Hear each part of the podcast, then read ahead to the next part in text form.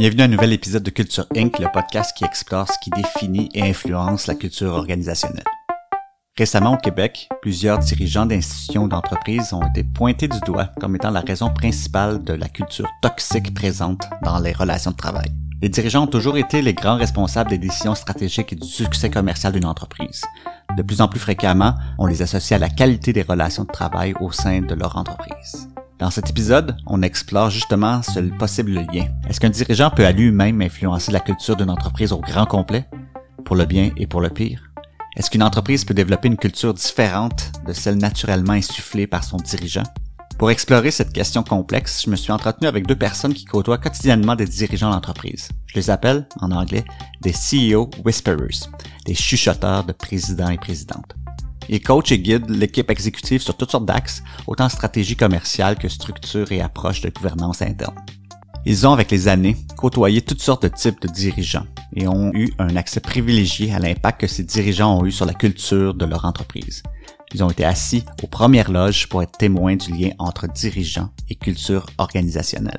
Je laisse nos deux invités s'introduire et nous donner selon eux leur définition de ce qu'est la culture organisationnelle.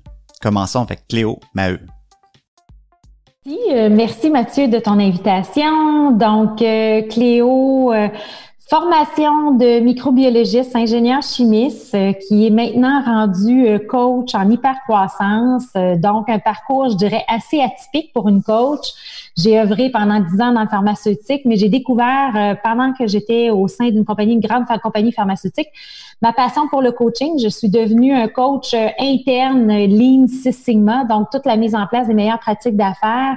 Et euh, subitement, mon père est décédé à l'âge de 56 ans et ça m'a remis en question. Il y a 12 ans, j'ai parti ma propre entreprise de coaching et j'ai décidé de suivre cette passion-là que j'avais découvert. Et euh, j'ai, en même temps, je suis devenue la première coach certifiée dans le monde de la francophonie pour une méthode américaine qui s'appelle Skilling Up, que j'ai traduit en français hypercroissance. Donc, j'ai les droits d'auteur de cette méthode-là. Et je partage les meilleures pratiques pour permettre aux dirigeants d'atteindre, dans la francophonie, atteindre cette fameuse hyper-croissance-là. Formidable. Donc, travaille beaucoup avec les dirigeants et c'est le thème de notre épisode euh, aujourd'hui. Mais avant qu'on rentre dans le, dans le, dans le jus, dans le cœur euh, du sujet, euh, j'aimerais poser une question que je pose à tous les à tous les participants au podcast. Euh, pour toi, de la culture d'entreprise, et c'est un peu le thème de ce podcast. On essaie de définir, mais ce qui est vraiment bien, c'est que tout le monde a sa propre petite définition ou variation. Donc, selon Cléo, qu'est-ce que comment on peut définir de la culture organisationnelle, de la culture d'entreprise? Super intéressant. En passant, super intéressant ton podcast parce que ce que je réalise avec toutes mes années en travail d'hypercroissance, ceux qui sont capables vraiment de croître année après année, c'est qu'il y a une bonne culture d'entreprise. Ça veut dire quoi la bonne culture pour répondre à ta question? Pour moi, je l'associe à l'ADN. Et surtout, le modèle Scaling Up, c'est un modèle de croissance organique et les gens qui sont capables, une bonne culture organisationnelle, c'est des gens qui sont capables d'identifier les comportements recherchés, donc les valeurs et nécessairement. Puis j'utilise pas le terme mission depuis des années, mais j'ai utilisé le terme raison d'être. Donc les valeurs, la raison d'être, pourquoi cette entreprise-là existe, et qu'on soit capable de définir le comment on va y arriver. Donc pour moi, c'est une bonne culture organisationnelle, c'est définir son ADN, faire des valeurs une raison d'être euh, et des compétences fondamentales qui vont nous permettre de nous donner une stratégie de croissance dans notre plan. Le deuxième murmureur de dirigeants que j'ai l'honneur de recevoir au podcast, Nectarios Economakis. Oui, absolument. Mon, nom est Nectarios. Euh, comme votre auditoire peut le deviner, c'est un nom un peu grec. Euh, donc, je suis, né au, je suis né à Montréal. Euh, Qu'est-ce que je fais dans la vie? En fait, je suis associé d'une firme de conseil stratégie qui s'appelle PNR, Point de non-retour. Ça fait cinq ans qu'on l'a fondée. Euh, et euh, ce qu'on fait dans la vie, c'est d'aider les entreprises vraiment à effectuer leur plan stratégique. Donc, on, les aide dans l'élaboration, la conception et l'exécution de ce plan. Euh, on le fait un peu à notre propre sauce avec la méthode agile. On est tous des gars tech qui ont qui savaient pas c'était quoi le conseil. On s'est lancé là-dedans et euh, on, s'est inspiré des méthodes agiles qui viennent du développement, évidemment, pour euh, aider les entreprises vraiment à, créer une stratégie qui est beaucoup plus malléable, adaptable. et de ça, avant ça, je travaillais dans le, milieu des technologies à, à Montréal pour plusieurs années. J'ai aussi investi dans quelques mais plus pour apprendre qu'autre chose. La meilleure définition que j'ai entendue, en fait, c'est euh, de la culture, c'est qu'est-ce que des personnes qui sont pas des dirigeants disent quand les dirigeants sont pas là. Donc, euh, c'est la fameuse expression du water cooler. Je sais pas comment dire en français. Qu'est-ce que les personnes disent à l'entour de l'abreuvoir quand personne, ils pensent pas que personne les écoute? C'est ça la culture. Assez rapidement au fil de la conversation avec nos deux invités, il est devenu rapidement clair que oui, un dirigeant a une influence forte sur la culture de son entreprise. Toutefois, est-ce le cas pour toute grosseur d'entreprise? On peut facilement comprendre que le dirigeant d'une start-up de trois employés influence sur la culture. Mais est-ce la même influence pour un président d'une très grande entreprise? C'est une bonne question. Je crois qu'il faudrait aussi définir un niveau plus bas. Est-ce qu'on parle de président ou est-ce qu'on parle de fondateur? Donc, si je suis Desjardins et je suis le 18e PDG, je risque d'avoir moins d'incidence sur la culture, journée 1 de mon mandat, versus un fondateur. Fond, la personne qui a parti l'entreprise, euh, cette personne, euh, c'est son ADN qui va être vraiment transmise à travers l'entreprise. Donc, c'est quand même une distinction, mais une distinction, je crois, importante. Mais en fait, parce que le fondateur, tu sais, la, journée 1, le ou les fondateurs, journée 1, c'est juste ces personnes ou cette personne-là qui, qui, qui est là. Donc, forcément, plus que l'entreprise croit et a du succès, mais c'est les, les valeurs de cette personne ou ces personnes qui sont transmises. Euh, et évidemment, si le fondateur reste à, la, à la, tête de, ce, de cette firme, mais le comportement va être, va être vraiment inculqué par ce que cette personne fait. C'est parce que c'est, c'est, cette personne a donné naissance à l'entreprise. Euh, donc, c'est un lien qui est, je crois, beaucoup plus fort que si c'est juste un, disons, un président professionnel qui rentre. Euh, ceci étant dit, si on prend l'axe plus président professionnel qui rentre d'une grande firme, mais ben, je crois que cette personne aussi a un très grand pouvoir sur la culture. Ça devient, est-ce que ça devient une priorité pour cette personne ou non? Si on pense à une grande compagnie publique, euh, on peut en nommer quelques-uns. Euh, S'il y a un besoin de, de changement de culture qui est nécessaire, euh, mais ça doit être sur la, la, la, liste prioritaire de cette personne. Mais si c'est pas sur la liste prioritaire, mais donc il va pas avoir évidemment des conséquences ou de vrais changements de culture. Ben, pour faire suite justement au podcast que tu as fait avec euh, Philippe Lavoie, j'ai trouvé ça super intéressant. Puis, tu sais, dans le fond, euh, il, il expliquait qu'il avait vécu ça, tu sais, doublé et tout. Puis, c'est sûr que le, terme, euh, tu sais, gazelle, ou quand on parle d'une entreprise gazelle ou hyper croissante, c'est vraiment doubler son chiffre d'affaires de 3 à 5 ans. Alors, qu'est-ce qui arrive? C'est sûr qu'une c'est toujours plus facile lorsqu'on est plus petit à faire vivre cette culture-là parce qu'elle peut être définie, mais la faire vivre, c'est toujours plus euh, facile si on est moins de personnes. Et euh, on dit toujours, lorsqu'il y a une croissance ou une hyper-croissance, donc une croissance de plus de 20% par année, euh, il y a une complexité, mais il y a une complexité qui vient non seulement au niveau de la culture, mais au niveau de l'infrastructure, tous les outils technologiques et au niveau du, du marketing, du positionnement, le client cible. Donc, donc, il y a son lot de complexité et oui, nécessairement, ça l'affecte la culture parce que euh, le leadership que tu avais dans ta petite équipe et tout, comment ça se passait, ben c'est plus la même chose. Mais moi, ce que j'ai le plus observé, c'est des entreprises, des fois en hypercroissance, qui font l'acquisition de d'autres organisations, puis ils étaient 300, puis ils vont acquérir leurs compétiteurs, puis ils tombent 300 nouveaux employés. Au début, j'avais une mauvaise perception de dire, ah, ben, cette cette entreprise-là va acquérir, vu qu'elle l'acquiert, c'est eux qui doivent se soumettre à la culture. Ce que j'ai réalisé avec le temps, c'est dépendamment, ça se peut qu'il y ait des gens super forts, puis souvent les acquisitions vont comprendre l'acquisition de talents aussi, tu sais, les fameux merge and acquisition.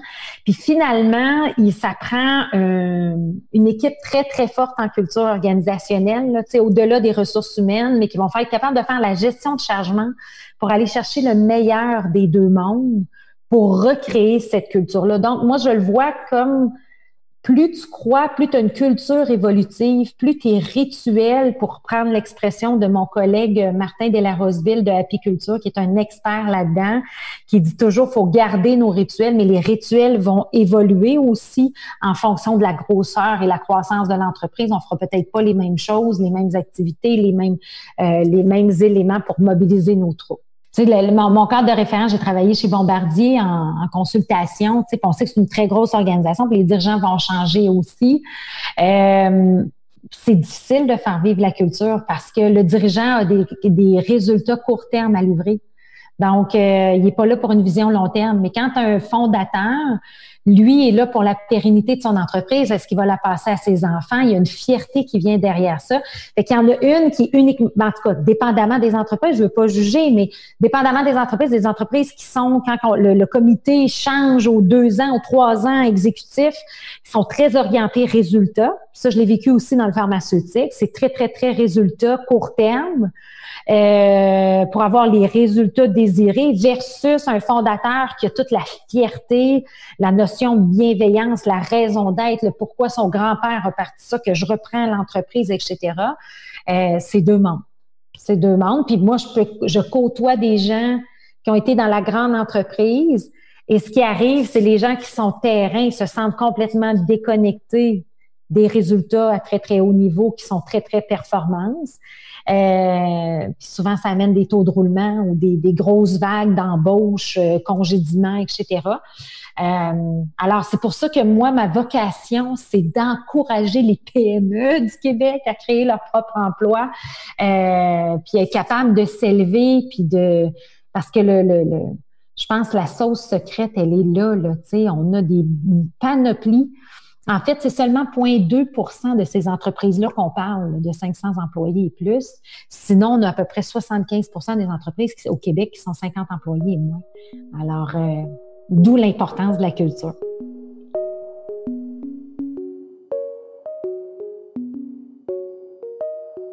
Le dirigeant d'une entreprise a un très grand pouvoir sur plusieurs axes. Nombreuses de ses décisions auront un impact sur l'entreprise et même sur sa culture interne.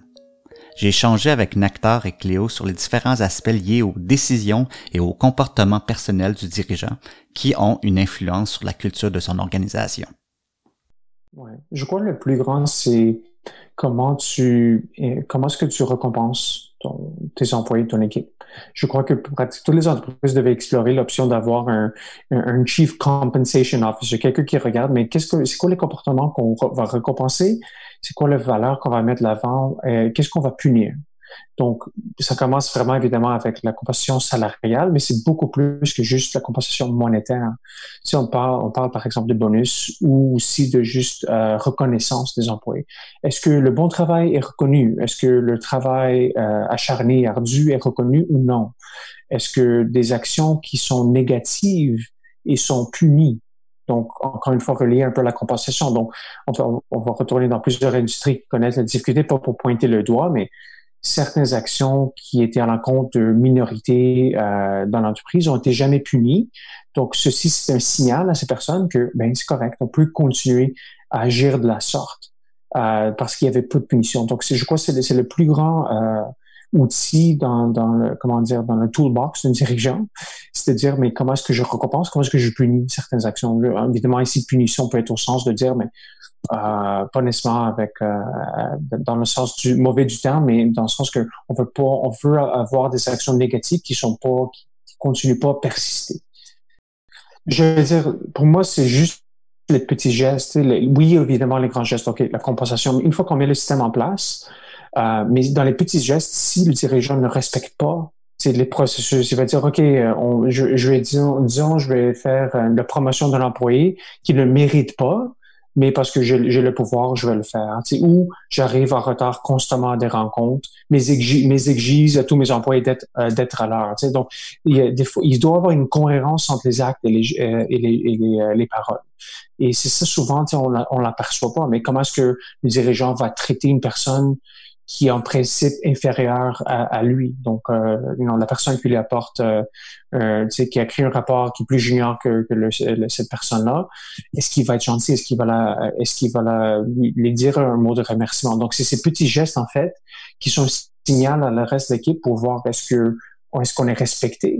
Euh, donc, c'est ça qui je crois, quand même une grande instance sur la culture. Un dirigeant qui se pense au même niveau que tout le monde, mais tout le monde, je crois, va se sentir, mais c'est un vrai leader parce qu'on on se voit dans, dans cette personne et donc on va tous ramer dans la même direction. Pour moi, un des concepts les plus importants qu'on travaille avec nos clients, c'est ce concept d'alignement. On croit beaucoup plus qu'une entreprise va être capable d'aller plus loin euh, qui s'ils vont ensemble que s'il y a une personne qui va seule. Donc, si tout le monde doit regarder et ramer dans la même direction, c'est quand même un, sujet euh, un peu théorique, mais il y a des choses très précises à décortiquer, à, à, mettre, à, mettre en place pour s'assurer qu'il y ait un vrai alignement. Tu sais. Donc, on va prendre l'exemple d'un comité de direction. Est-ce que le comité de direction est tous alignés, est-ce que tout le monde est aligné sur les top trois priorités de la firme? Est-ce que c'est vraiment un, sujet ouvert ou est-ce qu'il y a des, sujets tabous au, sein de ce comité de direction? Parce que peut-être le, le, VP Finance va dire, oh, mais je suis pas vraiment... Euh, d'accord avec la, troisième priorité stratégique, mais je veux pas le dire. Donc, il faut sortir ces points de contention en haut pour que tout le monde regarde dans la même direction. Et ceci permet un meilleur alignement et probablement performance aussi de l'organisation à, à, travers le reste de la firme. Bien, le rythme de croissance. Souvent, tu vas avoir des dirigeants très, très, très optimistes qui vont dire, ah oui, on double en trois ans. OK, mais qu'est-ce que ça implique? si tu as déjà une équipe forte autour de toi qui sont capables de s'entourer des meilleurs, de déléguer, etc., OK, right, peut-être, mais souvent les, euh, les gens vont sous-estimer ce que ça demande et c'est là qu'on embarque dans une culture néfaste, qui on va augmenter le taux de roulement, que les gens quittent, qui sont pas adéquats, mais souvent c'est qu'on sous-estime l'humain dans ce processus-là, dans ce changement-là, euh, et on prend pas le temps de le développer. Tu sais, moi, le développement de talent, le développement du leadership, dans le fond, c'est une des plus grandes barrières à la croissance. Puis moi, je dis développement de talent, développement de leadership. Je parle beaucoup, tu sais, du marketing slash marque employeur, tout ce qui est relié à faire vivre la culture.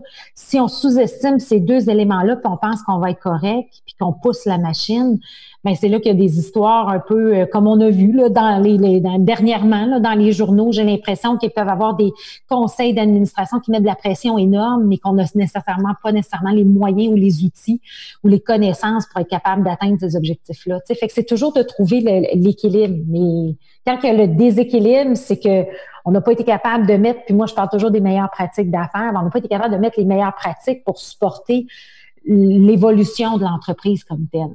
Encore là, valeur égale comportement. Hein? Je que c'est clair. Tu sais, quand j'ai écouté plusieurs de tes podcasts, on s'entend-tu que la culture égale, quand on regarde culture, valeur, valeur, comportement? Encore une fois, c'est euh, si c'est des comportements, puis les dirigeants n'appliquent pas ces comportements-là, puis que c'est beau, puis c'est écrit sur le mur, pour reprendre un peu, tu sais, ce que j'entendais, puis j'étais tellement d'accord avec ce que, ce que Philippe et toi aviez, le sujet que vous aviez à ce sujet-là, ben c'est que ça, ça, ça, ça, fait un non-sens.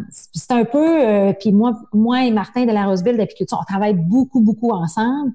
Puis le constat qu'on a, c'est toujours de dire, ben les valeurs, si elles ne sont pas vécues, c'est correct qu'elles soient définies. Puis souvent, là, c'est super beau, c'est bien défini, mais si elles ne sont pas vécues, et tu sais, practice what you preach, les bottines suivent les babines, tu sais, ben si c'est pas fait ça par les dirigeants, c'est là que il va avoir un gros taux de roulement, puis ça, ça, ça marchera pas, puis les gens vont quitter.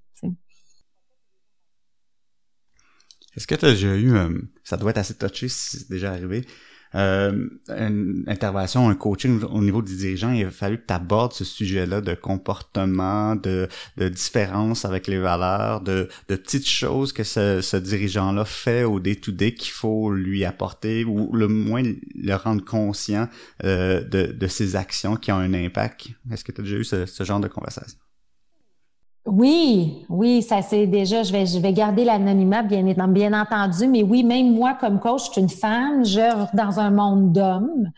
Et euh, j'ai déjà eu des euh, présidents qui étaient en retraite stratégique, euh, qui avaient pris un verre et tout, puis il a dit moi je voulais parce que tu étais une femme, puis tu n'étais pas disponible, puis alors c'était pas le moment de l'adresser évidemment parce qu'on n'était pas dans un état serein, mais je me suis assis après, j'ai dit les vraies choses. Et euh, ben, cette personne-là ne faisait pas preuve de vulnérabilité, donc elle a inventé une histoire pour dire qu'elle avait plus besoin de mes services, mais moi j'étais d'un commun accord à dire, regarde, si ça ne change pas, ça vaut pas la peine de travailler ensemble. Fait que, moi, je me, moi, je pense que j'ai un devoir comme coach de me respecter puis de voir est-ce qu'il y a un fit de culture et de valeur. Puis je pense que même au-delà des dirigeants, les employés doivent se respecter. Puis on le sait, le fameux dicton que les employés ne quittent pas une entreprise, mais quittent les dirigeants pour lesquels ils travaillent. Fait que souvent, c'est un fit de culture qui n'est pas là. Fait que ça m'est arrivé, mais je suis tellement chanceuse, je marche beaucoup par référence, puis je me rends compte que je suis dans un environnement, je suis comme un peu dans Watt, tu sais, pendant le COVID ou la situation qu'on a vécue. Euh, mais les entreprises allaient bien, il, il y avait déjà une bonne culture, il était déjà mobilisé, c'est ça que j'accompagne depuis un certain temps. Je dirais dans les dernières années, il m'est arrivé un ou deux qui étaient des références, mais que finalement, rapidement, je me suis rendu compte que ça ne marchait pas du tout. Mais je pense d'avoir une discussion honnête, puis si justement on n'y est pas là, ben le président n'est pas là, ben on met fin à cette entente-là.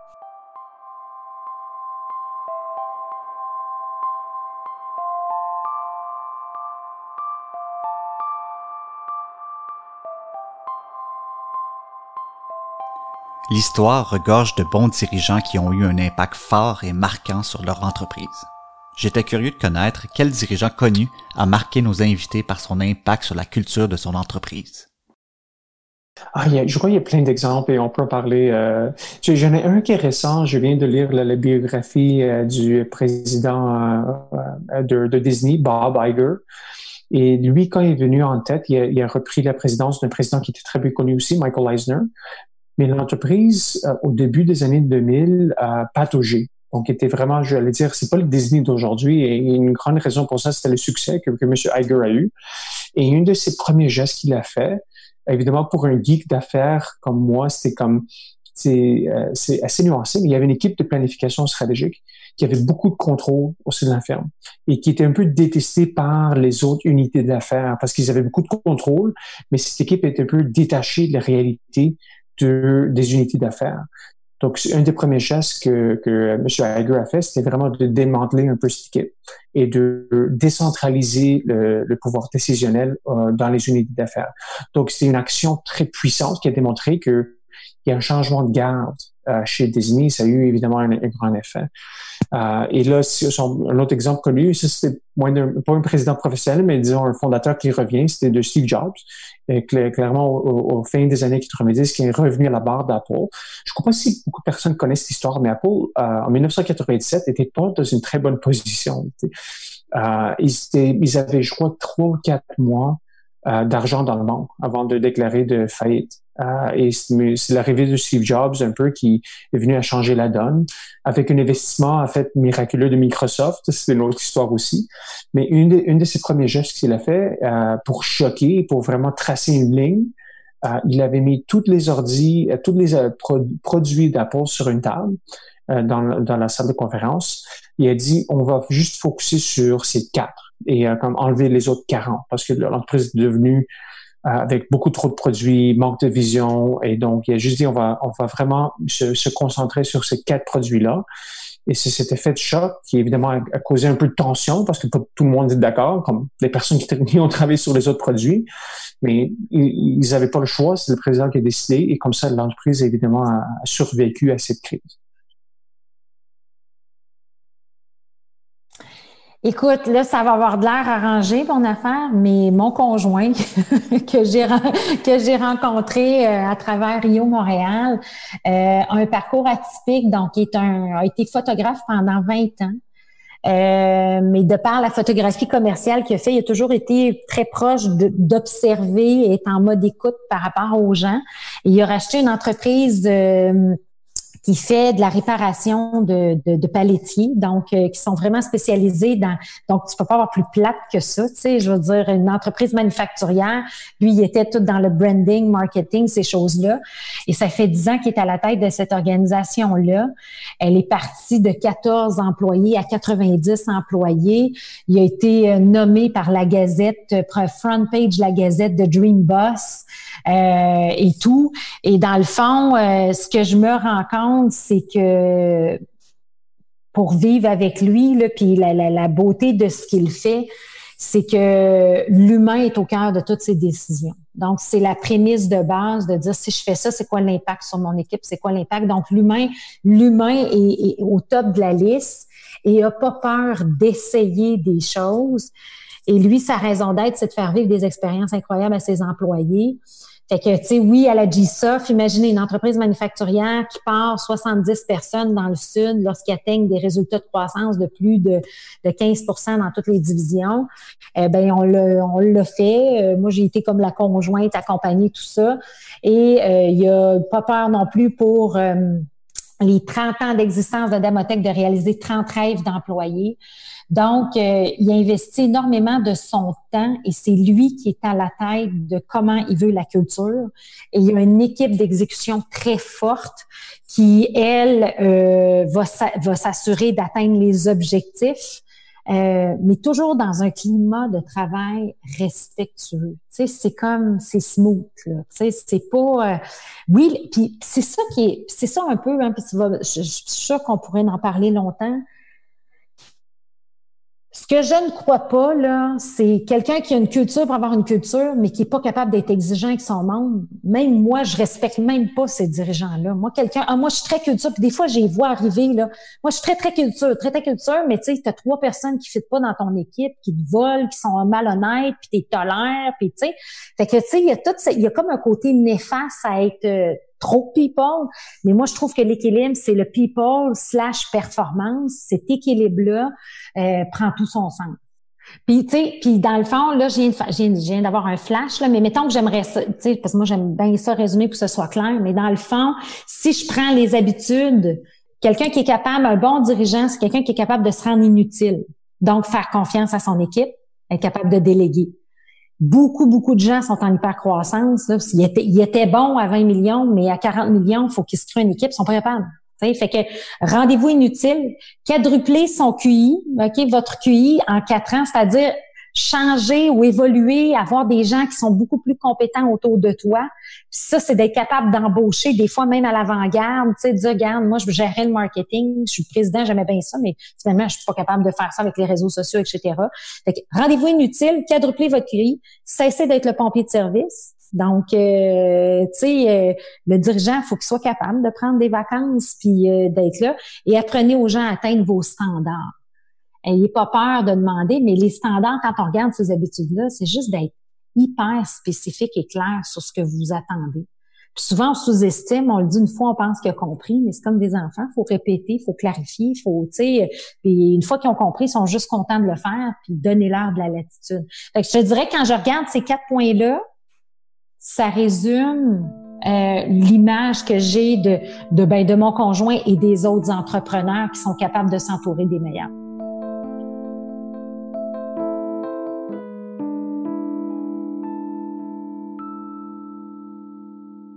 Récemment au Québec, des cas de dirigeants ayant des approches de gestion malsaines ont été pointés du doigt.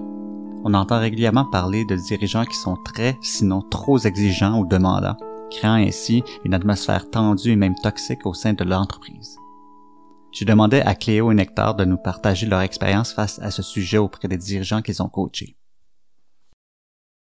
Écoute, je suis, euh, je suis estomaquée par tout ce que je vois c'est incroyable comment. Euh, mais mais là, là, je vais te dire quelque chose là qui est pas qui est pas des livres là, mais c'est Cléo qui parle à Mathieu. Là. Je te donne mon, mon, humble observation là.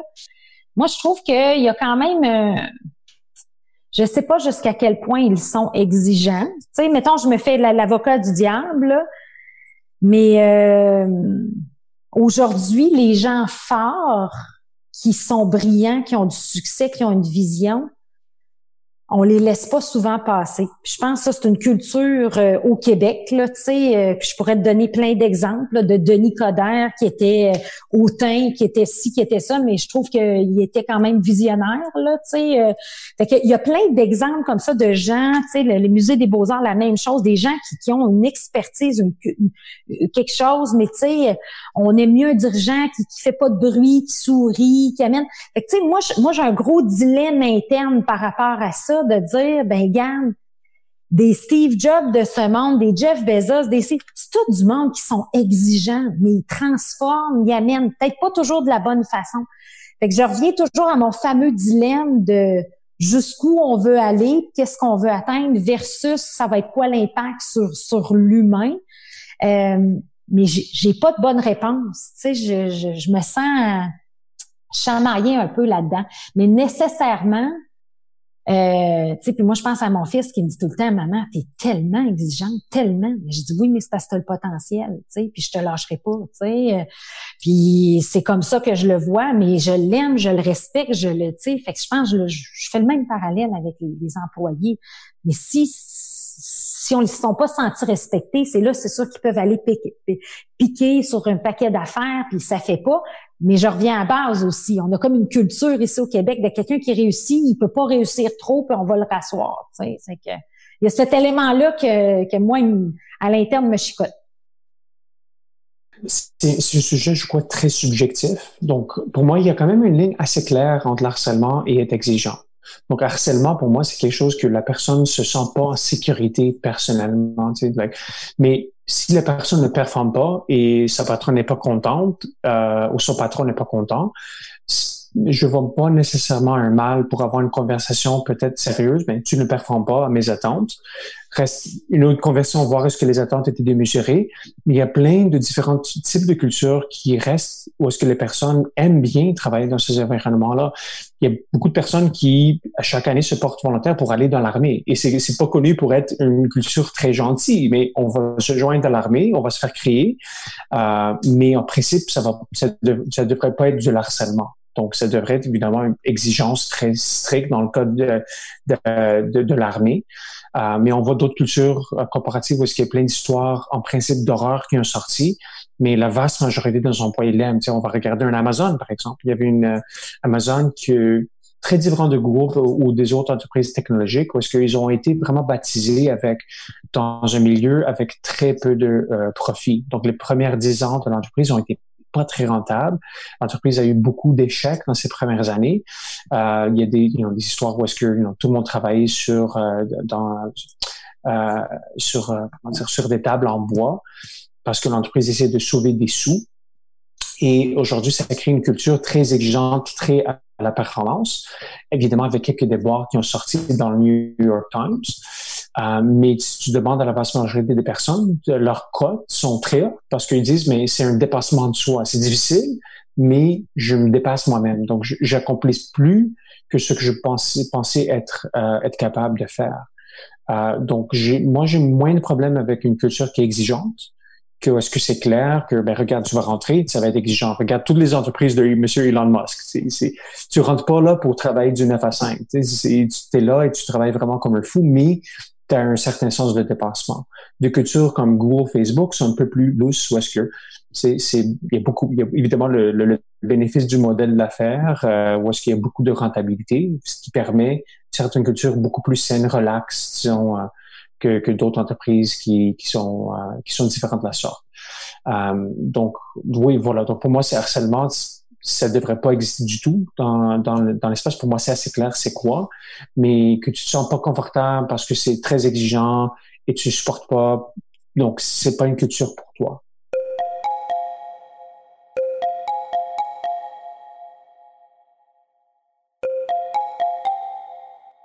Qui est responsable de la culture d'entreprise? Aux yeux d'un conseil d'administration, le président, présidente de l'entreprise est-elle la personne qui doit être tenue responsable si la culture de son entreprise devient malsaine? Point de vue de nos deux invités face à cette épineuse question. J'ai un exemple concret d'une très grosse compagnie où le président vient d'être délogé. Puis euh, c'était le comité et ainsi le reste des membres de l'équipe. Cette personne-là a complètement changé au fil des ans et ne cadrait plus dans ce poste-là. Donc oui, ça prend quelqu'un, tu sais, ça prend quelqu'un d'inspirant à la tête. Hein? Fait que oui, je pense que le, le, comité euh, euh, ben le, le fameux CA là, a vraiment un rôle à jouer pour s'assurer de mettre une bonne équipe en place, puis de déloger les gens qui ne sont pas porteurs de, de, du plan stratégique comme tel et de croissance. Il euh, faut vraiment faire les changements. Parce que pour avoir travaillé dans des organisations où j'ai travaillé avec avec l'équipe, fait un plan de croissance, tout ça, et là, quand on arrivait avec le CA, ça, ça passait pas ben souvent c'était la personne qui était à la tête, euh, qui s'entêtait et qui était beaucoup dans le paraître, qui avait pas nécessairement de vulnérabilité, mais elle faisait tout le beau rôle pour y arriver. Euh, puis c'était plus néfaste parce que année après année, les résultats n'étaient pas là. sais Alors qu'on a délogé cette personne-là, on a mis quelqu'un qui était inspirant, rassembleur, mobilisant, donc l'humain first, respect. Ben là, wow, la vitesse était euh, accélérée dans, dans, dans l'accomplissement des, des, des grandes orientations stratégiques. Je comprends que un président peut dire je ne savais pas. Ultimement, c'est sa responsabilité à, elle, à lui, de, de, de dire, regarde, s'il y a une erreur qui s'est passée, euh, je peux pas pointer le blâme. Évidemment s'il y a une personne qui a fait un geste fou, mais si c'est quelque chose de systémique qui se répète, il n'y a pas d'excuse. Donc pour moi, oui, absolument, le conseil, si le, le, président ne, ne, ne, accomplit pas ses tâches de cette façon, doit être responsable. Le, conseil a deux, deux, rôles embaucher et euh, euh, comment dire, euh, hire and fire the CEO. Donc, c'est juste ces deux, deux responsabilités que le conseil a. Le président, lui, a toutes les autres responsabilités. Donc, vraiment de s'assurer que la culture est, saine, positive, qu'on recrute du bon talent et évidemment la performance. Un CEO qui, de, un dirigeant qui devient euh, conscient de ses propres frais et gestes ou de ce qu'il fait a une influence sur sa culture et qui se rend compte peut-être que, sans mauvaise intention peut-être, a, affecté de manière négative la culture d'entreprise et qui soudainement voit la lumière et veut changer. Euh, tu l'accompagnerais par quelle étape par quoi on commence si on veut influencer de manière euh, différente la culture, puis on se rend compte qu'on était une partie de la raison de que cette culture s'est implantée dans cette entreprise. Qu'est-ce qu'on fait? Ou dans par quel ordre on commence? On, a une crise de conscience dans la douche et qu'est-ce qui se passe? Il faut que je change mes habitudes. Évidemment, c'est très difficile. Euh, je, pour moi, ça passe par deux choses. Un, il faut, il, il faut, euh, euh, comment dire, euh, il faut absolument reconnaître ses erreurs et les reconnaître en public. Donc, s'il y a une crise de conscience et on veut changer, il faut que cette personne prenne cette responsabilité-là, parce qu'ultimement, il y a une personne responsable dans la firme et cette personne doit dire, mais regardez, j'ai fait des erreurs, j'étais pas, j'ai pas évidemment suivi ce que je voulais suivre en termes de mes, mes valeurs morales. Et la deuxième chose, c'est prendre des actions. Donc, le, le dire, c'est pas juste assez. Les actions, évidemment, on parle ici de communication, on parle de gestes concrets, à mettre en place des systèmes, des comités, etc., mais qui ont du, du, du vrai pouvoir. Et pas juste dire, OK, on va partir un comité de, de diversité, etc., mais qui a ses mains liées, par exemple. Donc, il va falloir vraiment que les actions euh, sont fortes. Euh, et aussi peut-être aussi des, gestes symboliques. Donc, euh, comme Steve Jobs avait fait avec le fait de, mettre quelque chose sur la table et dire, regarde, on va juste se concentrer. Euh, donc, le côté symbolique aussi doit être pris en, pris en compte. Vous venez d'entendre la réponse de Nectar à ma question. Que doit faire un dirigeant qui se rend compte qu'il est à la source d'une culture malsaine? J'ai posé une question similaire à Cléo, mais j'ai abordé avec elle le contenu du livre qu'elle a traduit, Your Oxygen Mask First. Parce que, exactement, tu sais, moi, dans le fond, je suis euh, vendue à cette approche-là, scaling up, hyper-croissance depuis des années, pour finalement me rendre compte que ça revient toujours à l'humain. Tu sais, quand ça marche, ça marche pas. D'où, d'où ton podcast Culture Inc. que tu fais, c'est justement pour adresser, tu te rends compte avec tes années d'expérience, Mathieu, que c'est ça la réalité. Donc, c'est la même chose que j'ai réalisé, moi, de mon côté, c'est dire, ben, attends une minute, là, tout ce qui est, toute l'hypercroissance, tout ça, ça revient toujours à l'humain. Et je me suis liée d'amitié avec Kevin Lawrence, qui est un coach qui, lui, a 30 ans d'expérience. Kevin, qui est à Vancouver, euh, qui était un coach gazelle pendant des années. Et il a écrit ce livre-là qui s'appelle Your Oxygen Mask First.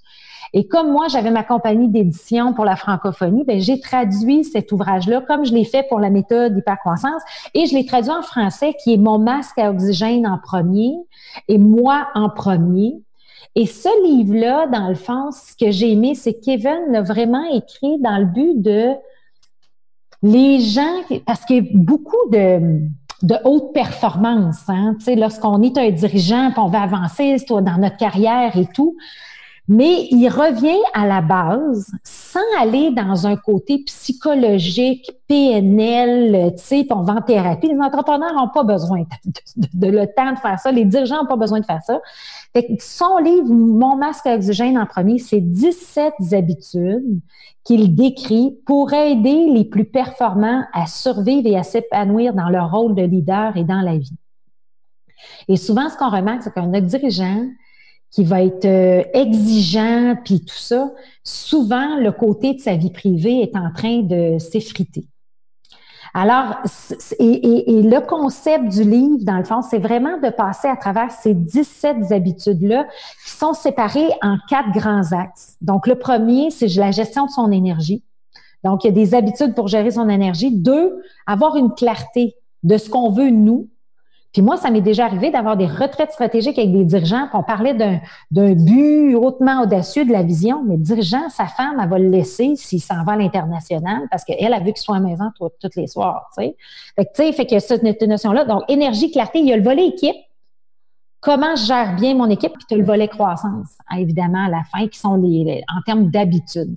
Et lui, décortique, c'est vraiment pratico-pratique. C'est du gros bon sens, puis c'est comme tu t'assois, puis les exercices sont dans le livre, puis tu, barbouilles dans le livre, mais c'est comme une introspection, mais structurée, pour savoir où tu en es dans ta vie. Puis grosso modo, son principe, c'est aussi simple que on parle toujours du travail, équilibre, famille.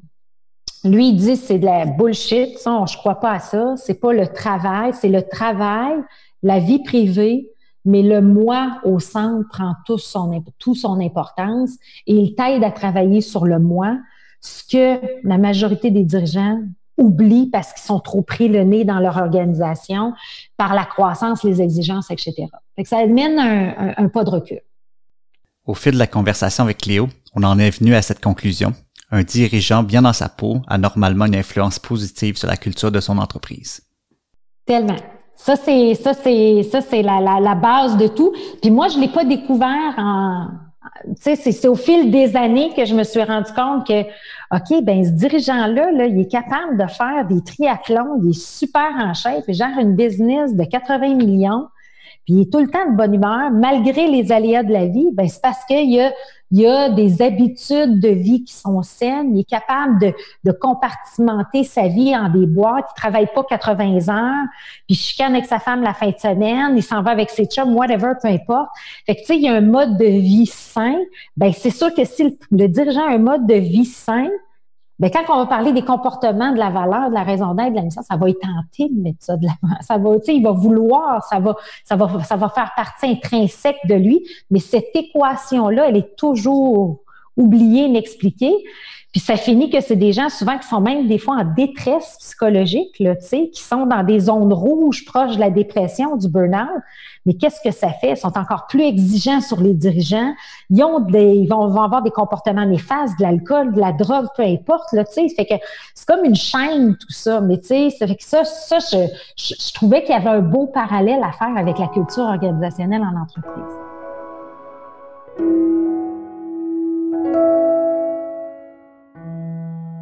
Nectar et Cléo ont lu et vu énormément de matériel, que ce soit des livres, des conférences, des formations.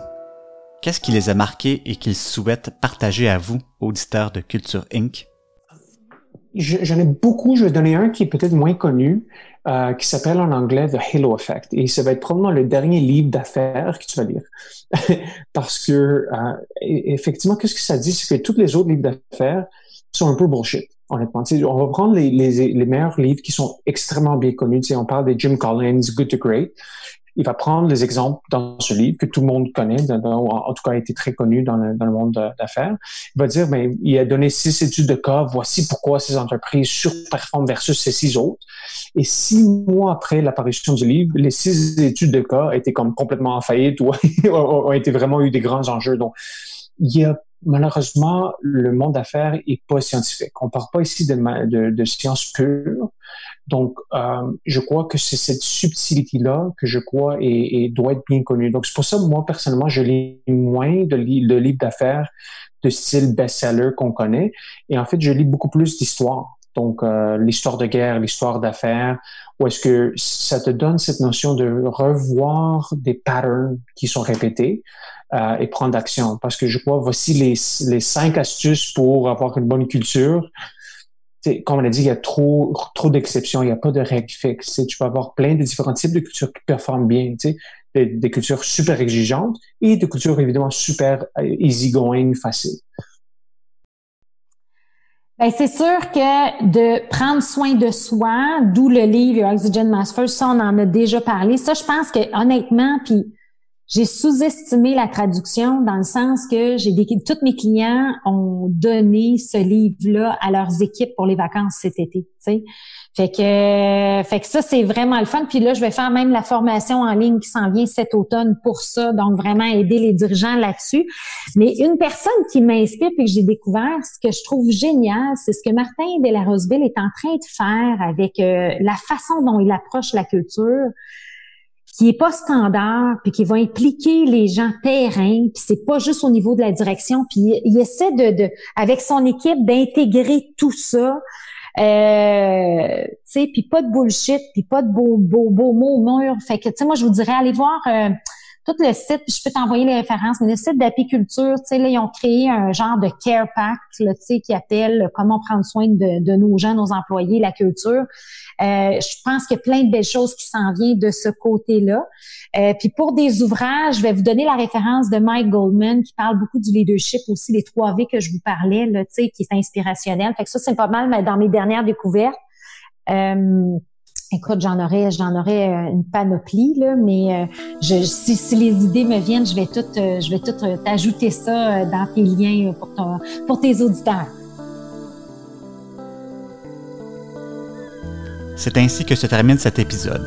Culture Inc. est animé et produit par Mathieu Etu. Un grand merci à Cléo Maheu et Nectar Economicus pour leur participation à cet échange sur la culture et la gouvernance. Toutes les références mentionnées durant cet épisode sont accessibles sur la page cultureincpodcast.com. Merci de votre écoute et je vous donne rendez-vous au prochain épisode de Culture Inc.